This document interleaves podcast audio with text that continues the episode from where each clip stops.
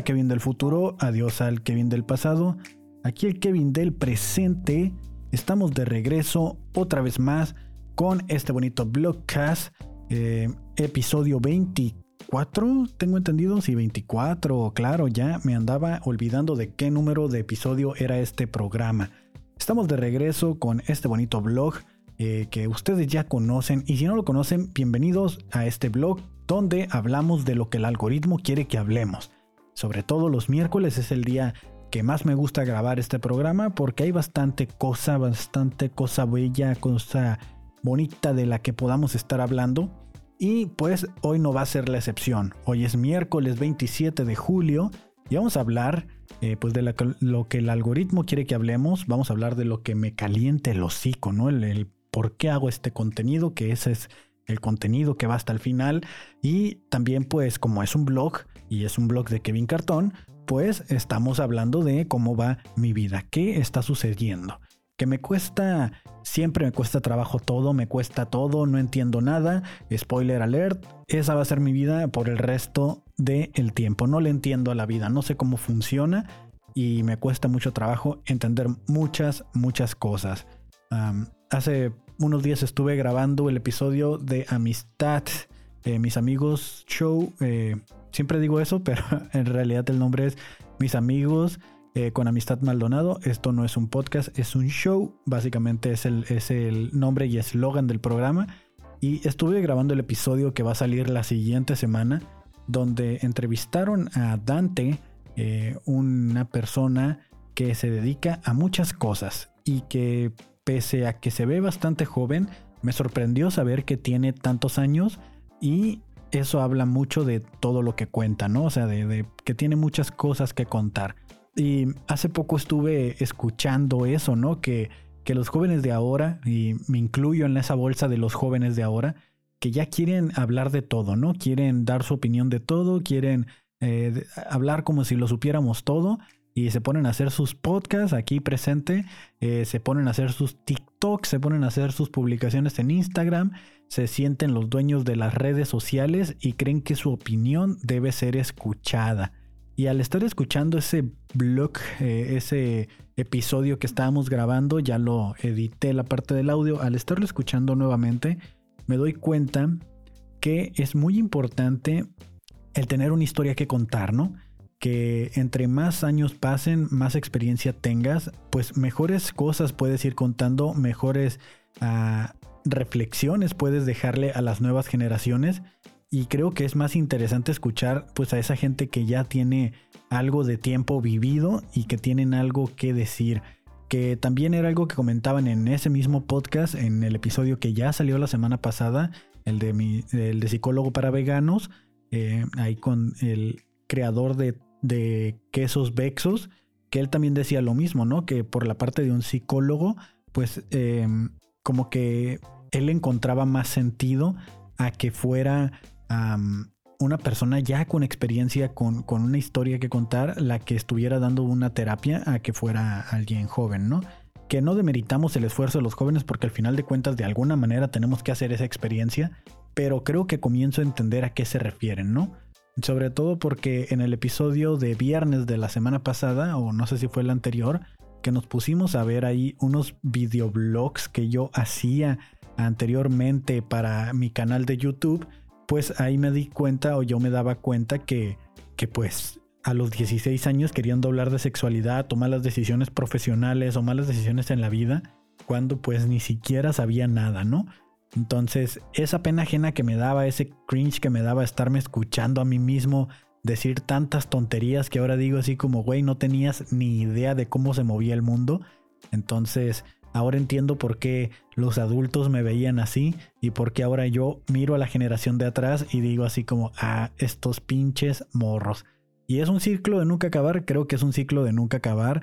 Eh, no digo que los jóvenes que en ese momento pues también me pongo en esa parte de la bolsa porque tengo 27 años, o sea, estoy en ese punto de que ya estoy dejando de ser el joven adolescente a pasar a ser un adulto casi responsable de sus cosas que tengo que admitir que entre más van pasando los años, sí me estoy haciendo más responsable y sí estoy entendiendo bastantes, bastantes cosas que de joven no lo hacía, ¿no? Pero sí, a lo que iba es de que no dudo que haya voces jóvenes que tengan razón, voces dotadas o voces eh, que se capaciten para dar una opinión que nos pueda hacer todos cambiar de opinión, ¿no? Pero pues también sí hay mucha, mucha gente que abre la boca de más, que probablemente yo lo hago en muchas ocasiones y probablemente mucha gente me, bueno, no sé si mucha gente me odia porque pues de por sí casi nadie me ve, entonces sería, estaría muy mal, ¿no? Que las pocas personas que me ven me odien, pero sí deben de decir así como que, ah, este pinche morro no sabe ni de qué habla, nomás está ahí hablando y quejándose y ni sabe de la vida, ¿no? Y muy probablemente sí sea yo ese güey, pero al final de cuentas eh, creo que al público que me escucha o al público al que me dirijo, puede que esté pasando por eso mismo que yo. O sea, no estoy tratando de tirarle hacia arriba, hacia la generación que ya fue, sino a la generación que viene conmigo o que está atrás de mí. Porque creo que he logrado entender esa parte en la que pues no necesariamente tienes que ser un experto, un erudito en un tema, pues para poder dar tu opinión, ¿no? Simplemente con compartir tu experiencia, por ejemplo, lo que hice hoy, ¿no? Hoy en mi Instagram estuve compartiendo mi experiencia de cómo es enviar un paquete por DHL, pues muchas personas no tienen la oportunidad de hacerlo, ¿no? Y estoy seguro que cuando alguien lo haga y si miró las historias, vas a ver que por lo menos hay tres pasos que se tienen que hacer, ¿no? Que eso fue lo que hice el día de hoy y día de ayer. Preparé un envío de un giveaway que estábamos haciendo, bueno, que hicimos y que se lo ganó eh, Lucky Fela, fiel seguidora de todo el contenido que hacemos en esta bonita plataforma llamada Carto Inc. Entonces eh, se ganó un giveaway del podcast, el Cloncast 99, en su temporada del Obicast. Que básicamente, si usted no sigue ese contenido, pues acabo de hablar como en clave, ¿no? Acabo, acabo de hablar como en clave y no me entendieron nada. Son referencias a Star Wars, a la serie de Obi-Wan Kenobi, que se estrenó en Disney Plus, la cual estuvimos siguiendo episodio tras episodio y estuvimos haciendo una review y comentando qué nos iba apareciendo cada uno de estos eh, episodios que iban saliendo de la temporada. Entonces ella se ganó el giveaway, tuve que hacer el envío. Ya había hecho otro envío anteriormente, eh, en diciembre que vino eh, Borre de Leyendas Legendarias.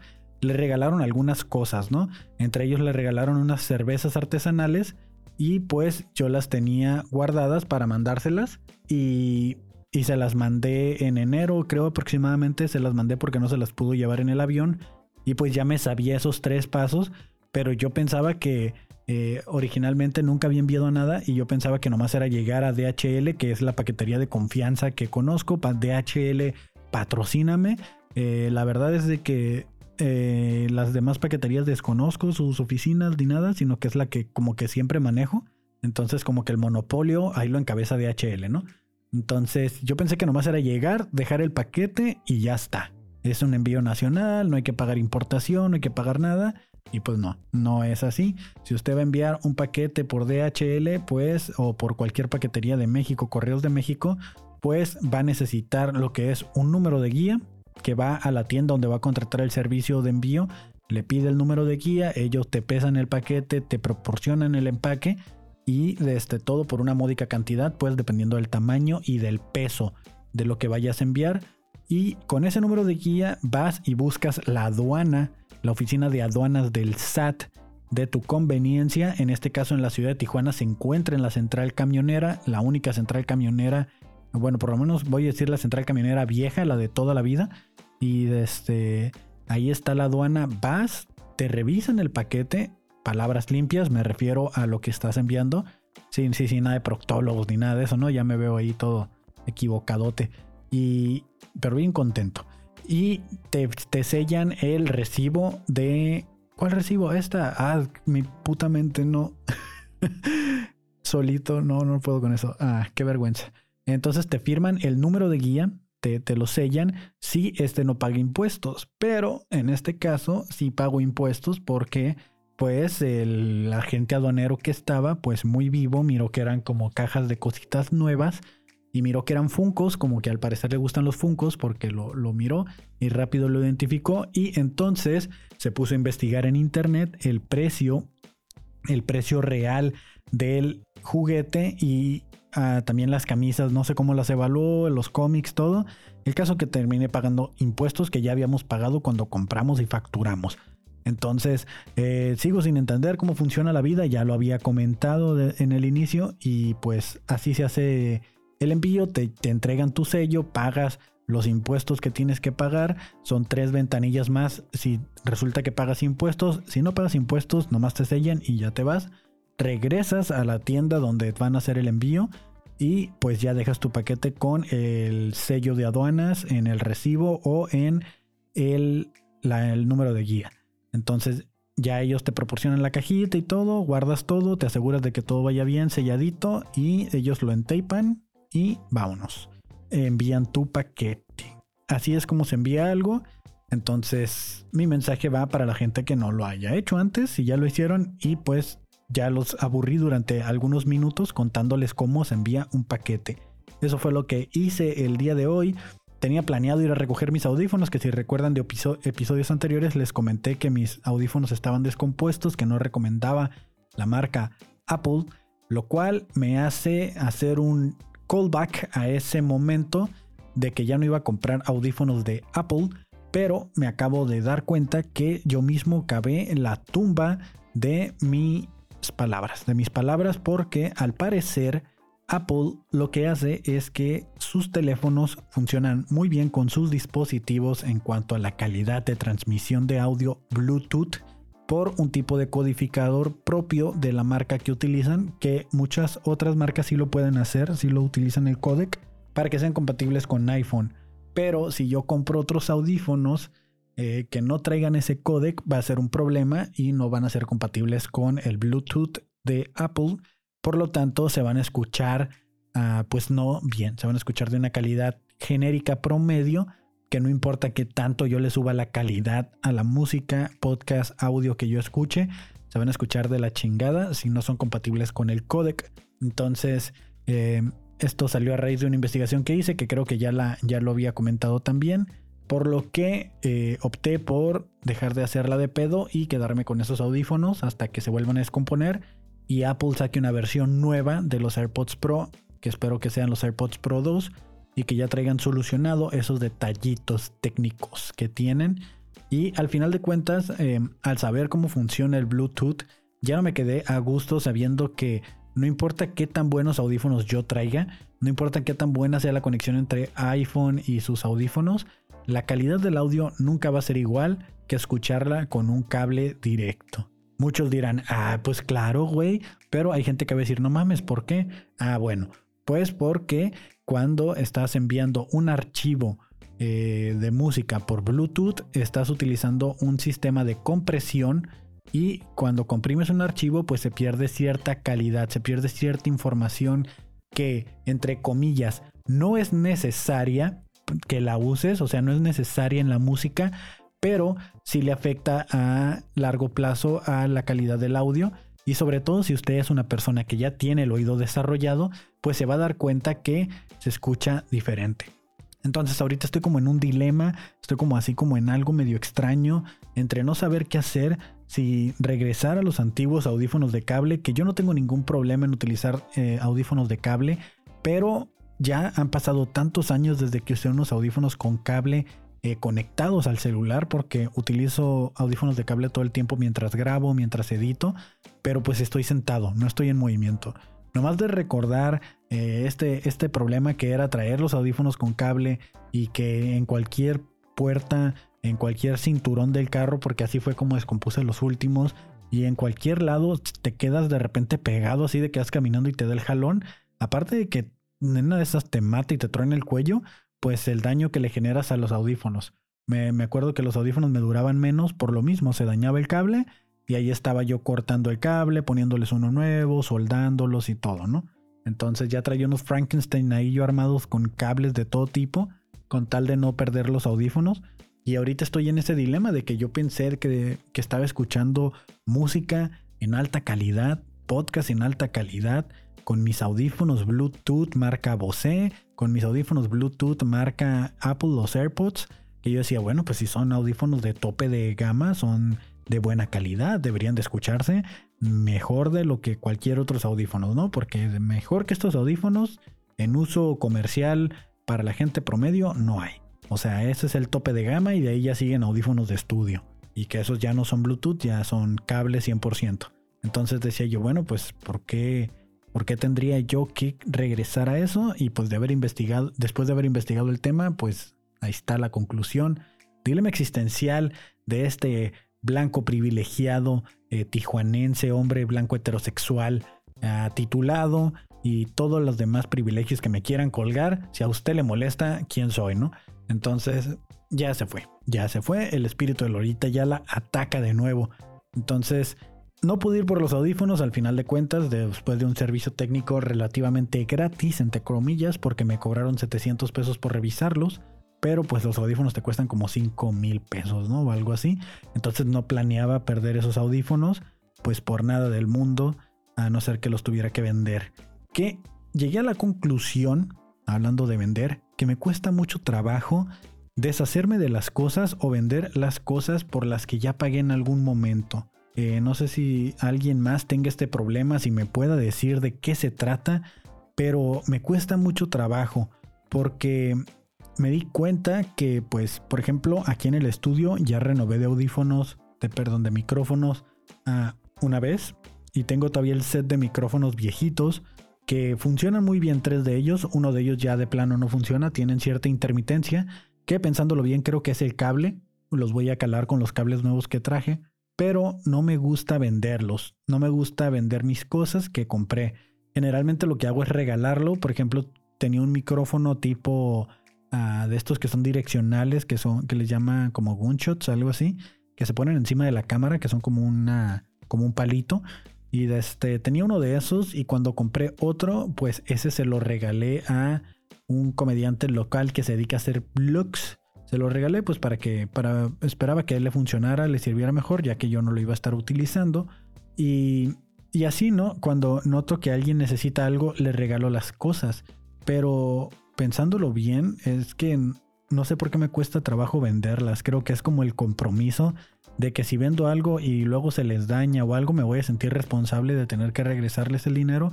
Y estoy seguro que no voy a tener ese dinero. O sea, me lo voy a gastar en cuanto me lo paguen o algo así.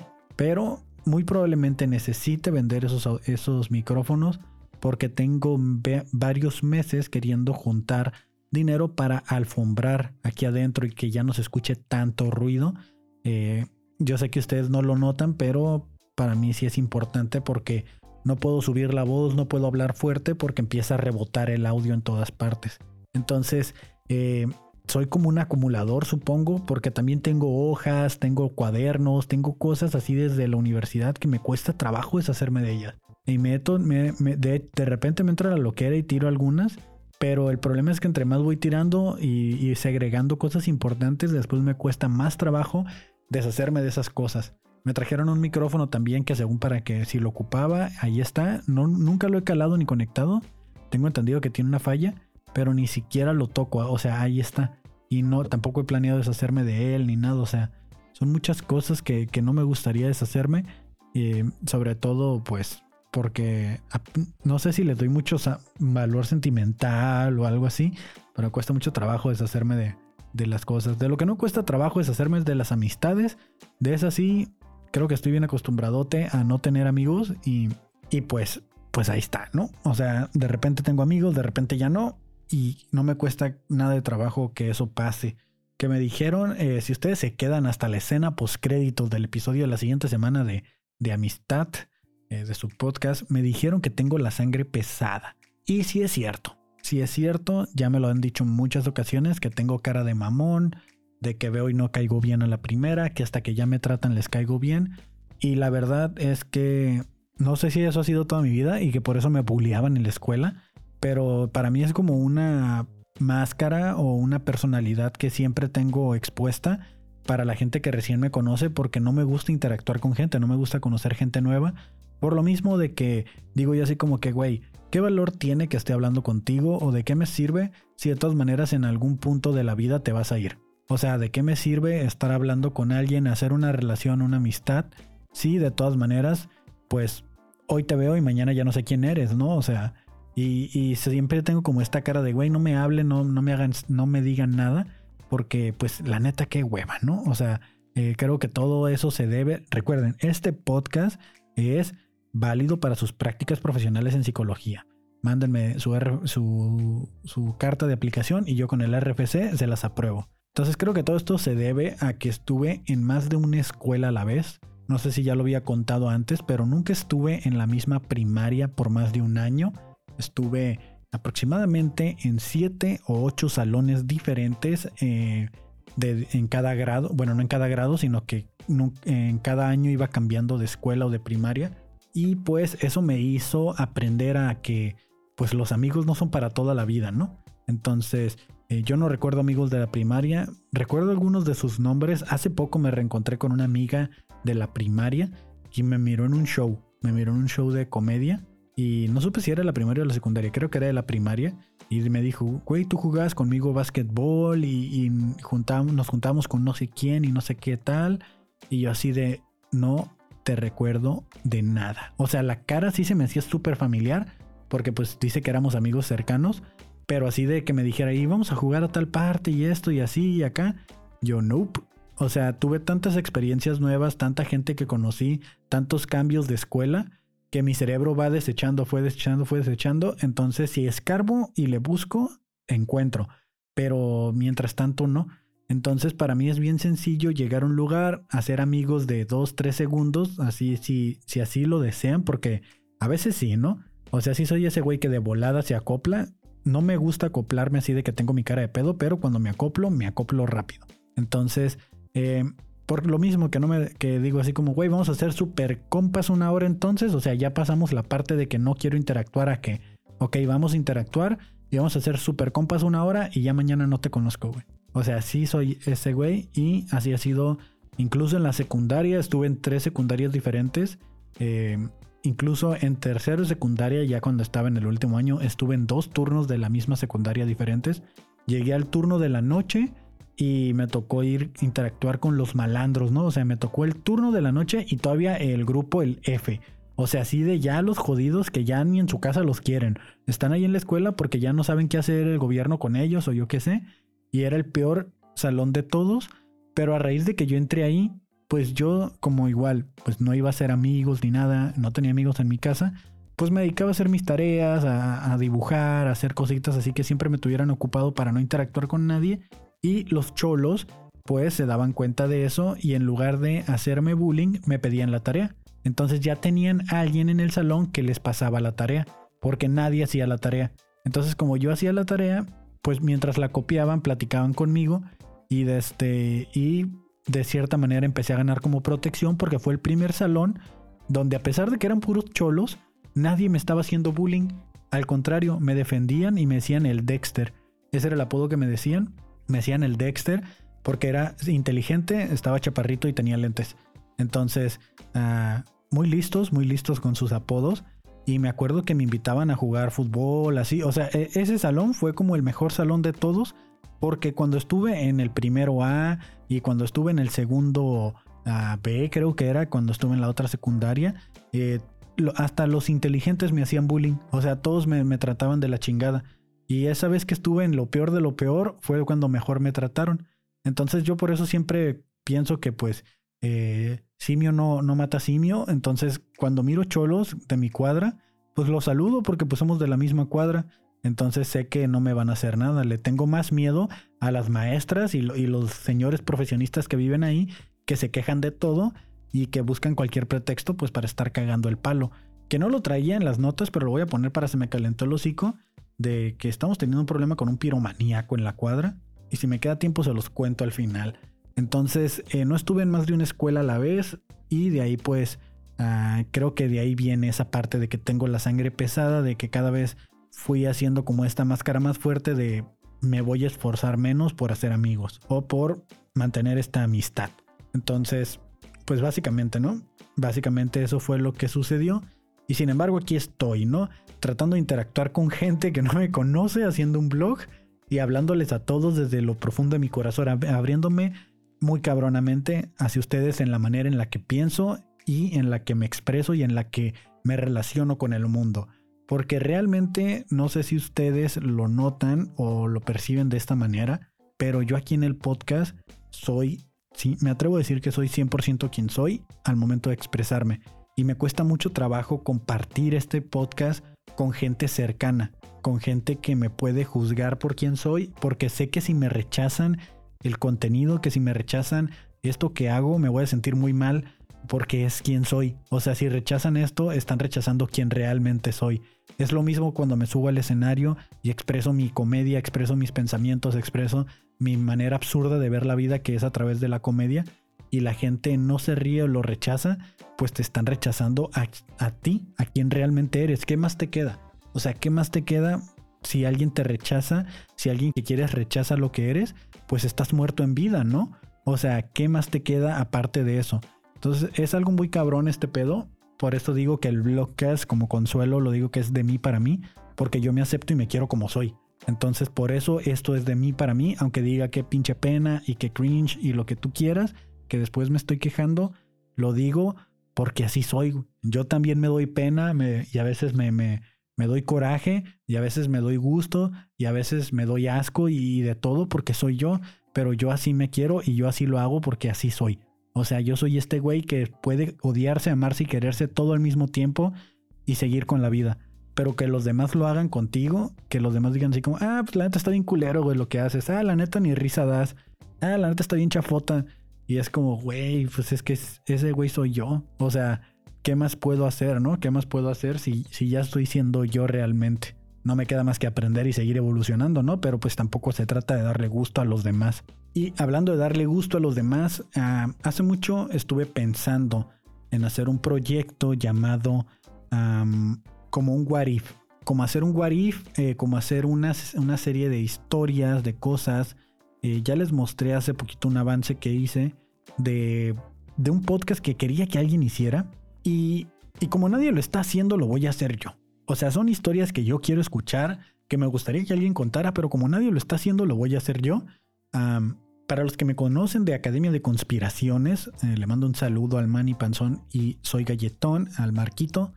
Em, Ahí yo hacía un personaje llamado el conserje, arroba soy el conserje, y a raíz de que me salí de Academia de Conspiraciones, pues ya no seguí tocando esos temas que tanto me gustan, que son las conspiraciones. Entonces estoy mezclando esta idea que tenía de las historias que yo quería escuchar al modo que yo quería escucharlas, porque se me hace, se me hace bastante interesante y no he encontrado contenido parecido.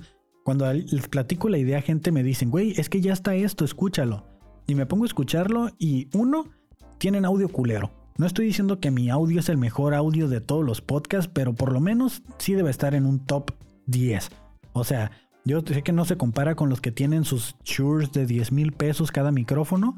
Yo sé que no se compara con los que producen con una casa productora profesional e ingenieros que se dedican a esto desde que estudiaron.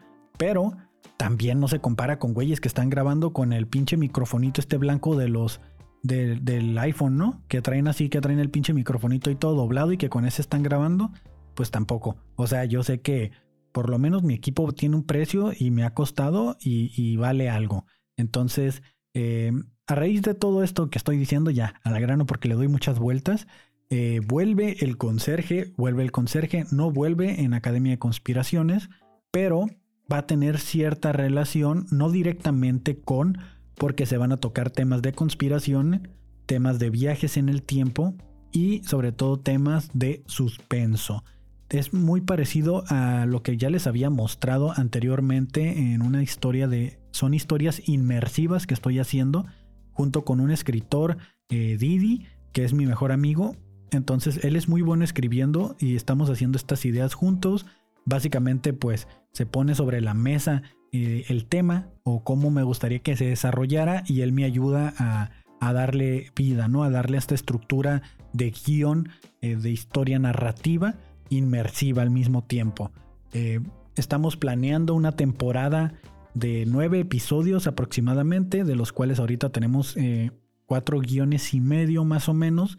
Entonces ya están tres en fase terminal de producción y los demás pues todavía faltan grabar voces, grabar ciertas cosas y eh, me mandaron ya hoy el primer bosquejo del logo para esta nueva sección, este nuevo podcast que va a salir, eh, le calculo yo que lo estaríamos lanzando en octubre, aprovechando que es la época de Halloween y pues falta mucho, pero me se los cuento porque pues son mis amigos cercanos, mis, mis close friends, que si ya llegaron hasta este punto, ya va casi media hora del podcast, que pues ya tienen derecho a escuchar como contenido un poquito más exclusivo, ¿no? Que se sienta que, que conforme va avanzando el podcast se va poniendo mejor.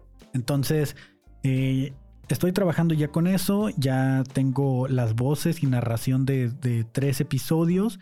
Eh, uno de ellos ya está casi terminado, estoy ajustando los detalles de, de los efectos de inmersión y sonido porque se me venció la licencia. El Kevin del pasado lo vuelve a hacer de nuevo. Eh, pagué una licencia de que me da acceso a librerías de audios así de efectos especiales de de que se cayó una piedra, gente caminando en pasto, en piedra, en concreto, en lluvia, en lo que tú quieras. Y es una librería enorme que está en internet y que puedes descargar ahí el sonido que el que se te ocurre, ahí lo puedes buscar, ¿no? Obviamente sabiendo buscar. Y la pagué y el Kevin del pasado no, no terminó de descargar todos los efectos que necesitaba para este punto que retomé el proyecto y pues por haber sido así tan procrastinador se venció la licencia y tengo que volverla a pagar y cuesta alrededor de 250 dólares. Entonces eh, va a estar bueno porque pues es sonido de calidad. Y aparte eh, lo que hice ya con la experiencia que hemos adquirido, como ya lo mencioné igual en aquel episodio, pues todo ha ido mejorando. Me gusta mucho, estoy muy emocionado. como les comento, se va a tratar de viajes en el tiempo, conspiraciones y de diferentes casos así como de suspenso, entre suspenso y terror.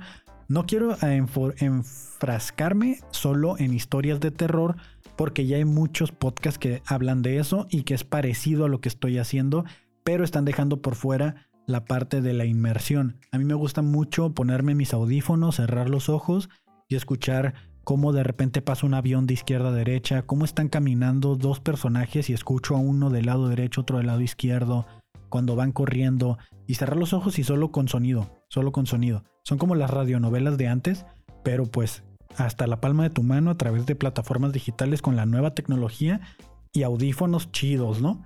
Entonces me, me emociona mucho hacerlo. Es una experiencia completamente nueva que no tengo, una habilidad que estoy adquiriendo apenas y créanme que conforme vayan avanzando los episodios se va a ir poniendo mejor porque voy entendiendo y conociendo más cosas que no sabía del audio. Entonces, eh, quería agregar mucho lo de los viajes en el tiempo, pero que tengan sentido. Porque hay muy pocas historias de viajes en el tiempo que dices tú como, güey, está todo, todo tiene sentido. No que luego te meten huecos argumentales como le gusta mucho hacer a Marvel o a diferentes casas productoras grandes que al final no saben cómo cerrar la historia y que quedan unos huecos así bien grandotes en el, en el guion. dices tú como, güey, ¿cómo fue posible que pasara esto? si eh, por la línea del tiempo no pudo haber sucedido, ¿no? Entonces, en este caso, eh, a mí sí me gusta cuidar mucho ese detalle y, y entonces eh, no voy a, a, spoilear más, estoy muy emocionado y quiero hablar de todo, ¿no? Así como esto, esto, esto, esto, pero sé que tengo que guardar cierta precaución porque pues nunca sabemos, ¿no? Quién está escuchando esto y pues la idea se puede ir mientras no se publique. Entonces, estén atentos, probablemente pongo un trailercillo o algo aquí cuando se vayan, cuando ya estén listos algunos episodios, porque es algo que me emociona mucho y yo soy así, de que eh, soy muy malo haciendo paciencia, de que vamos a esperarnos hasta tal fecha y hacer trailers y hacer todo, me gusta lanzar así al bravazo y ahí está. Agárrenlo, díganme qué opinan porque necesito saber si les está gustando esto que estoy haciendo. Entonces, ahí vamos avanzando, ahí va saliendo y pues esperemos que, que todo chido por lo menos la primera temporada vamos con todo y de eso depende que haya una segunda temporada.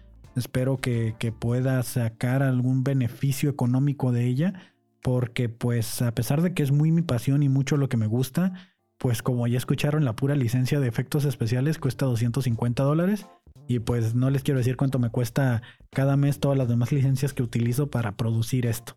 Entonces, eh, mucha gente a lo mejor no habla de ello porque pues han de tener una solvencia económica o alguien les paga o no sé. Pero pues es importante que sepan que este contenido cuesta, ¿no?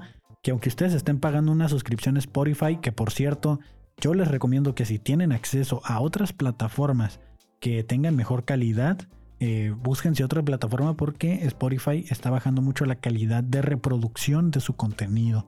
Yo en mi caso ya me cambié a iTunes por lo que investigué de, la compresión de audio y pérdida de calidad. Pues al parecer en iTunes no tenemos ese problema tanto como en Spotify. Y sí se nota bastante la diferencia. No lo quería aceptar y es el mismo precio. No es, un, no es ningún comercial ni nada, pero pues es, es bueno que lo sepan, ¿no? Es bueno que lo sepan. Y pues ya básicamente eso ha sido mis últimos dos, tres días que he estado planeando, organizando, grabando, editando a tope, a full, a, dándolo todo por este proyecto. Y ahora sí, ya pasándose casi 40 minutos, ¿eh? que no he parado de hablar, vamos a hablar de lo que el algoritmo quiere que hablemos. Y me voy rápido porque pues a la hora que estoy grabando esto ya faltan casi 30 minutos para que yo entre a trabajar y sigo grabando. Y sigo grabando aquí porque pues esto es lo que a mí me da energía, es lo que me mantiene con vida. Entonces, eh, vamos a hablar rápidamente de lo que el algoritmo quiere que hablemos. Quiero que si usted ha estado viviendo bajo una roca o muy probablemente muy lejos de mi círculo social y de mi identidad y personalidad, pues a ustedes no les está apareciendo este tweet, este, esta denuncia que está realizando una actriz al parecer, a lo que me enteré que era de, Black, de, de Backdoor, pero ah, vamos a escuchar exactamente la denuncia de que le robaron su teléfono y perdió mucha, mucha feria. Vamos a escuchar esto, denme un segundo. No tenía foto. A finales de junio me robaron mi celular, solo mi celular. No me robaron mi tarjeta, no me robaron mi cartera, solo mi celular. Mi celular no tenía guardadas mis contraseñas, no tenía foto de mi INE, no tenía absolutamente nada y sin embargo los que me robaron el celular pudieron entrar a mi aplicación de BBVA Bancomer y me robaron todo mi dinero. No pasó lo mismo con la de Santander, solamente con la de BBVA. Me robaron todo el dinero que tenía ahorrado de toda mi vida profesional y de todo mi trabajo. BBVA ya me dijo dos veces que no me van a regresar mi dinero y que no se van a hacer responsables por ese robo. Este video es el cumplimiento de la advertencia que les hice. Voy a agotar mis recursos mediáticos y voy a pedirle a toda la gente que quiera apoyarme que comparte este video para que todos los usuarios sepan que la aplicación de BBVA Bancomer no es segura. Es fácil de usar, pero no es nada segura. Y no solo eso, sino que BBVA Bancomer se burla de la confianza que los usuarios tenemos en ellos y dice, cuando te roban tu dinero estás absolutamente sola y yo no voy a hacer nada. Estoy muy enojada. Y con justa razón, ¿no? Está muy enojada con justa razón, porque la verdad es que, pues sí está cabrón. Imagínate que te roben tus ahorros de toda la vida. Si tienes, ¿no? Porque en mi caso, pues yo no tengo ahorros. Entonces, eh, pues ahí está el primer paso de seguridad, ¿no? Para que no te roben, no tengas dinero. Jaja, miré un chorro de estos chistes y comentarios fáciles en, en Twitter, en las publicaciones, y pues qué tontos, qué tontos, la verdad, me dieron risa, pero pues están muy tontos. Eh, cuando me cambié de trabajo estaba muy emocionado porque me dieron cuenta en ese banco, en el BBVA, y dije yo, a huevo, me han dicho que esa aplicación, uta, maravillas, facilísima de usar, tiene un chorro de secciones y de cosas, y desde que la tengo la aplicación tengo que decir que sí. Que he dicho yo así como, güey, ya no quiero tener nada que ver con otro banco, lo quiero todo aquí, porque la aplicación, como dice ella, es muy fácil de usar y para mí es una maravilla, porque he tenido HSBC, he tenido Ban Norte, he tenido City Banamex y la verdad es que sus aplicaciones son una hueva. Son lentas, son malas y te ponen un chorro de opciones que las tienes todas bloqueadas y tienes que ir a desbloquearlas al banco. Entonces, ¿de qué te sirve si que te digan es tu banco en línea desde casa? Si de todas maneras tienes que estar yendo a sucursales, ¿no? Entonces, eh, desde que eh, conocí BBVA, pues yo dije así como que, ah, qué chingón, al fin ya cancelé mis cuentas en otros bancos y estoy transfiriendo todo a este, porque pues quiero todo ahí. Pero al ver esto, me preocupa, me preocupa bastante que diga que le robaron su información. Eh, no sé qué celular traerá, no sé exactamente si lo trae sin contraseña, porque pues para empezar ahí está la primera seguridad, ¿no? La contraseña del, de desbloqueo, ahí está la primera contraseña y la segunda contraseña pues sería la de acceso a, hacer cambios en cuanto a instalación de aplicaciones o algo así. Y nuevamente para, para acceder a, la aplicación. Eh, incluso ya los teléfonos pues ya traen como datos biométricos, ¿no? Los que no traen huella digital traen reconocimiento facial. Porque, por ejemplo, yo para entrar a la, a la cuenta de BBVA entro con reconocimiento facial.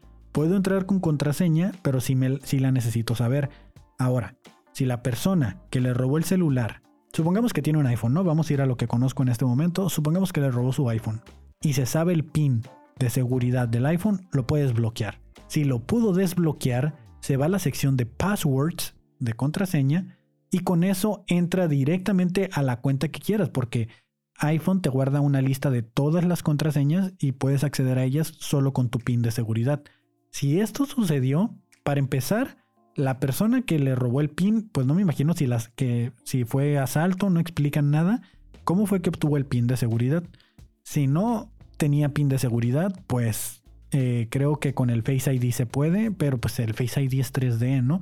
Entonces hay muchas cosas ahí, no estoy buscando culparla ni nada por el estilo, pero la aplicación, eh, la que quieras, ¿eh? La que quieras, puedes tener acceso a ella. La manera de recuperar contraseña necesitan que tengan tu tarjeta y el número de celular. El número de celular pues ya lo tienen por el chip, me imagino. Entonces, la otra es de que tengan su tarjeta físicamente para que la escaneen, porque ya las tarjetas de BBVA se tienen que escanear. Igual, estamos asumiendo que tiene la última generación de tarjetas, que no sé si hubo algún cambio global o algo, desde cuándo tendrá, porque dice que son los ahorros de toda su vida, los ahorros de, de su trabajo, ¿no? Entonces, al final de cuentas, aunque le busquemos lados de por qué sí, por qué no la pudieron haber robado, hay, gente que especula, ¿no? Porque esto es chismecito ajeno. Entonces, eh, hay gente que especula que fue alguien cercano, algún conocido que le robó. Independientemente de lo que haya sido, estamos hablando de la seguridad de una aplicación. En el caso de Banorte, que es la cuenta que yo tengo en de otra cuenta, cuando se me olvida la contraseña, hay dos cosas que tengo que hacer es desinstalar la aplicación, volverla a instalar, tengo que hablar para, para eh, que me desactiven el, el, Banorte móvil y aparte tengo que ir al cajero a meter la tarjeta y desde ahí del cajero activar otra vez, recontratar el servicio de la aplicación. Entonces, de cierta manera, hay como varios pasos que se tienen que hacer y lo que me hace sentir que la aplicación es bastante segura. Muy mala y Sí la han estado mejorando, pero es muy mala. Pero siento que es bastante segura. En el caso de Citibanamex, eh, tengo entendido que es también lo mismo, pero sí te pide como que tengas ahí cierto acceso a tu NetKey o un generador de códigos, pues para poder hacer como una recuperación de cuentas y todo, ¿no? Que si es la primera vez, tienes que igual hablar, dar tu número secreto, identificarte, shalala, shalala, y pueden hacer todo eso. En el caso de BBVA se me olvidó la contraseña una vez y creo que nomás leí recuperar mi contraseña, me llegó por mensaje y desde un algo para que yo reactivara la cuenta. No, no, no recuerdo que haya sido tan difícil recuperar el acceso como en otros bancos y yo dije, güey, qué chingón que haces menos cosas. Porque en los otros dos bancos pues sí tenía que ir al cajero o algo así para, sobre todo en el de Banorte, tenía que ir al cajero para reactivar el servicio. Y pues ahí la parte en la que no se hacen responsables, pues creo que para eso te están hablando todo el tiempo para ofrecerte un crédito seguro, ¿no? En caso de robo, te dicen en caso de asalto, de lo que sea, te devolvemos tu dinero si tienes el seguro. Entonces, la neta es que muy pocos aceptamos el seguro ese y muy probablemente allí está el trucazo, ¿no? De que digo, no es que a Banorte le convenga que le estén robando a sus clientes, ni que él esté mandando a gente a robar las cuentas, pero este, me imagino que si ella hubiera tenido algún crédito seguro, algo así de esos que te aseguran, le hubieran hecho caso los de Banorte, los de BBVA, pero pues ahí está el, detalle, ¿no? Que muy probablemente no lo tenía o X cosa, lo que haya sido. Pero sí está, sí está bien culero, la neta, que el banco no se haga responsable, pero es que ponte del lado del banco, ¿no? O sea, ya, ya me puse al lado de ella diciendo los defectos que tiene la aplicación y todo, pero siendo tú dueño del banco, empresario y todo, eh, ¿cómo te puedes hacer responsable de algo que se hizo de manera, digamos que ante el sistema legal?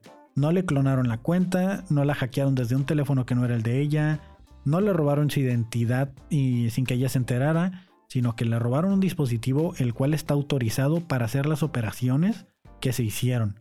Entonces, creo que ahí se tiene que ver como un caso de investigación de fraude, porque yo cuando reporto gastos no generados, pues se abre un caso de investigación de fraude, de que yo no voy a estar diciéndole al banco de, ay, alguien hizo esta compra y no fui yo. Y ellos dicen, bueno, ¿cómo sé que realmente no lo hiciste tú? y es como que vamos a abrir un caso de investigación y hacen toda la investigación y al final si termina siendo culpable, pues les pagas como cierto feria, cierto dinero por ser tú el culpable. Y si no, pues te regresan tu dinero. Entonces, a lo mejor ahí tiene que ver eso de que se haga una investigación, pero si de plano ya nos están haciendo responsables, pues está cabrón, ¿no? Está cabrón la delincuencia. Entonces ahí sí te tienen que asegurar que la aplicación es, pues, valga la redundancia, segura. Hay dos temas dos temas importantes, los cuales ah, quiero tocar de una manera bastante breve, sobre todo porque una es como un... Bueno, vamos, vamos directo al grano, ¿no? Eh, no sé si en los anteriores días les tocó ver eh, este, esta denuncia que hicieron, que decía una señorita, la cual eh, no voy a decir el nombre por respeto, porque realmente pues sí es un tema muy delicado, pero estaba denunciando que su pareja la había estado acosando y que le dejó grafitis en las paredes de su edificio diciéndole te vas a morir, te voy a matar. Entonces ella estuvo estuvo denunciando en redes que pues vivía con miedo, que no quería morir, que le ayudaran por favor y al final de cuentas pues la persona llegó un día y le prendió fuego, ¿no? Y la la la terminó por matar.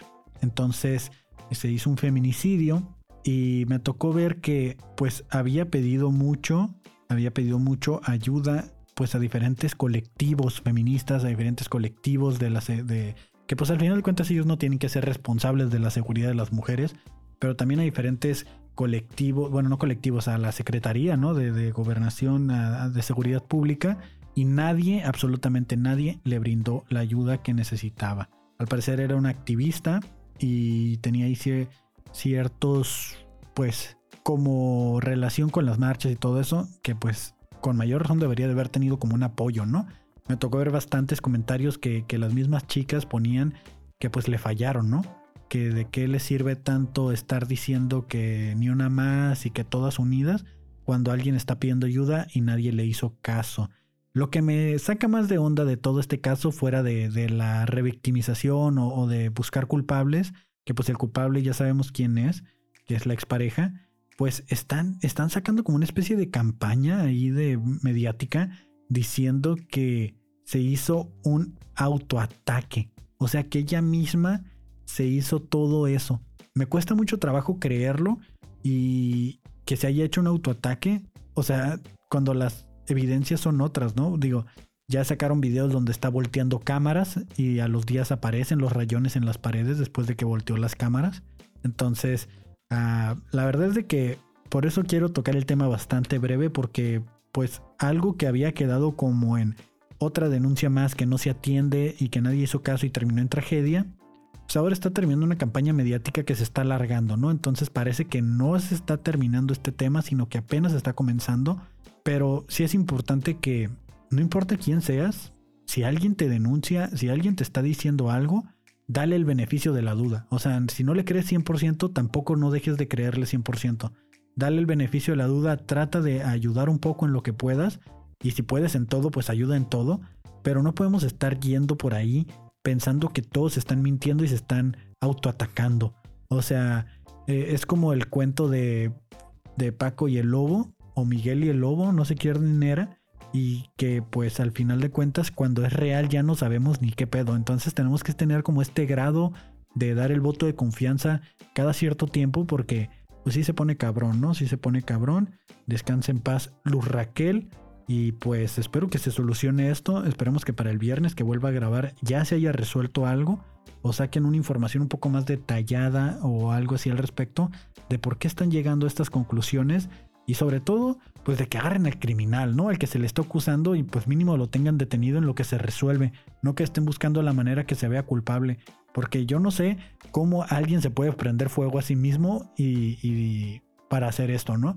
O sea, sí sé cómo se puede, o sea, sí sé. Una vez me bañaron en gasolina, pero fue un accidente.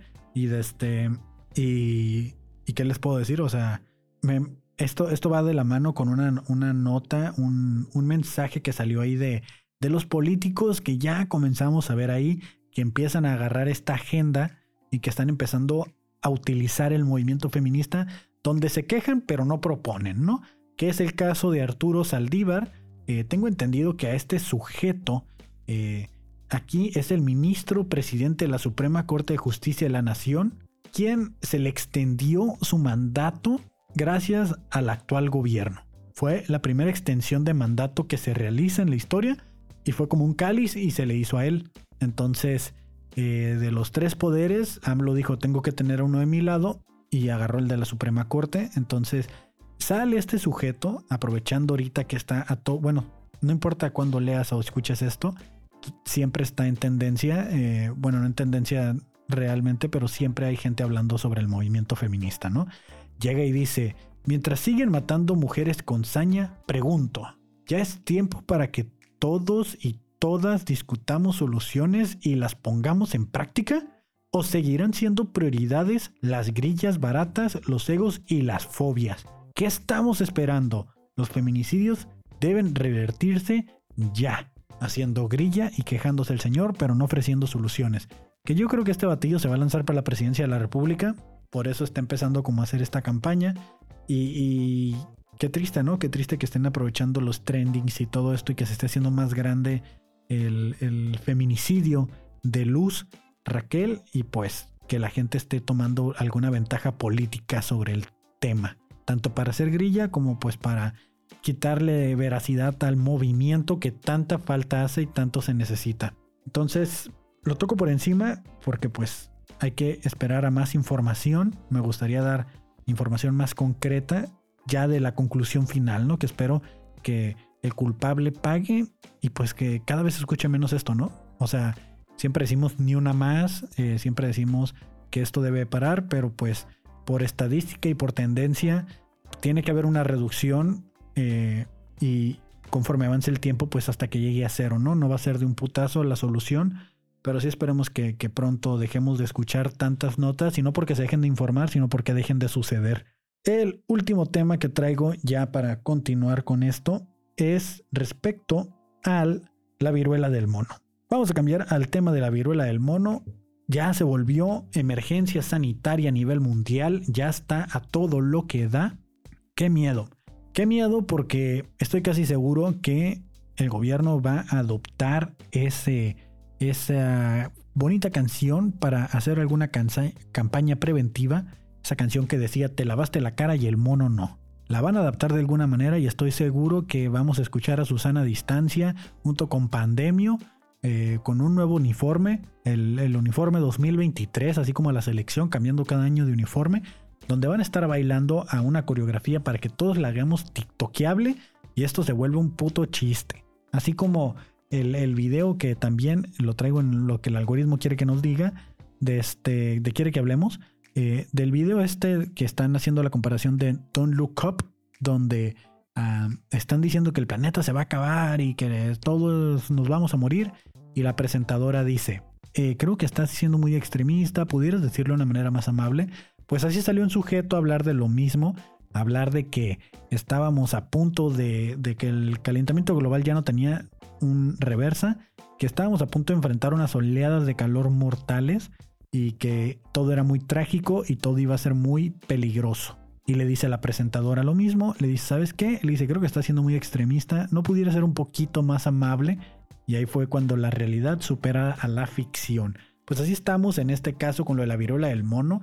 Van 16.000 casos confirmados en 75 países alrededor del mundo.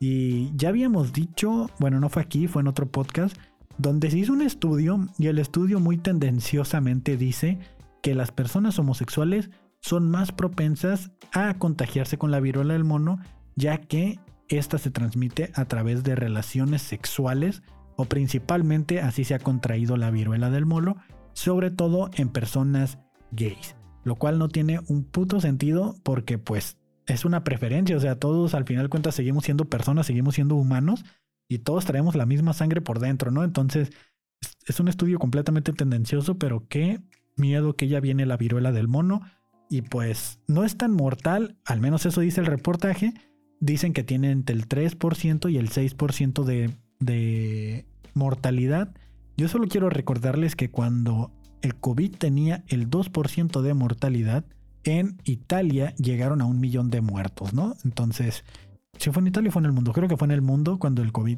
Creo que fue en el mundo. En el mundo en total, el COVID tenía 2% de mortalidad y aún así llegamos a un millón de muertos. Y si la viruela del mono tiene entre el 3 y 6%, pues mira, a lo mejor no es tan rápida como el COVID o otros virus, o sea, sí te da más tiempo de recuperarte, pero ahorita, de acuerdo a los casos que ha habido, está entre el 3 y el 6%. O sea que de cada 100, pues 3 o 6 personas se van a morir.